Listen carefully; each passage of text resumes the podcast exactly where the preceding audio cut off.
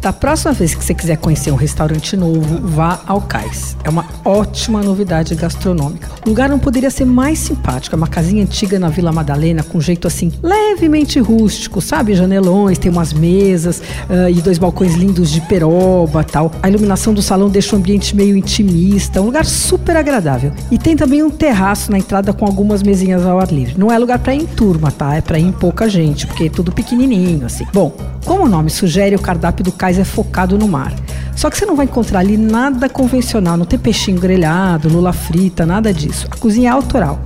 Os pratos são surpreendentes e são preparados com as técnicas mais variadas. Assim, tem, eles têm alguma coisa, fazem cura, salga, defumação. O chefe é um dos sócios do Cais. O nome dele é Adriano Laurentes. E ele passou por vários restaurantes interessantes, entre eles o Três Estrelas Maemo, na Noruega.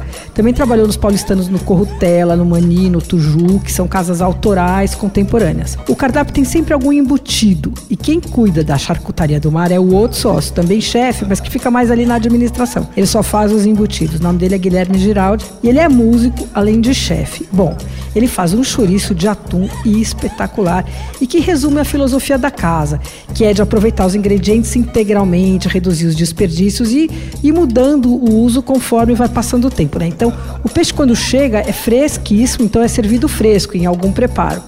Daí no dia seguinte já não está mais tão fresco, vira embutido. Esse chouriço é recheado com uma mistura de atum e gordura suína.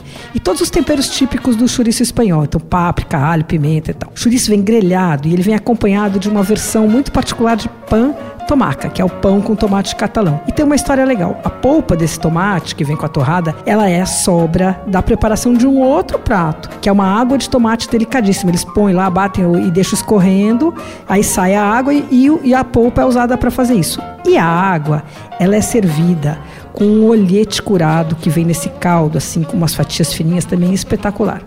O caldinho, aliás, é uma coisa onipresente no cais, viu? Quase todos os pratos vêm com os caldos aromáticos, geralmente translúcidos, assim, cheios de sabor. Tem um caldinho de berbigão que é incrível. Berbigão é o nome brasileiro pro vongole, sabe, né? Bom, eles cozinham o vongole em vinho branco e aí eles separam o vongole e eles usam só o caldinho do cozimento. E aí eles fazem um creme com salsinha e picles de cebola. É de uma delicadeza incrível, assim.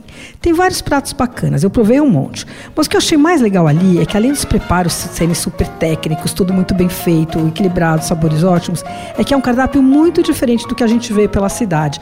É um lugar que vale a pena, viu?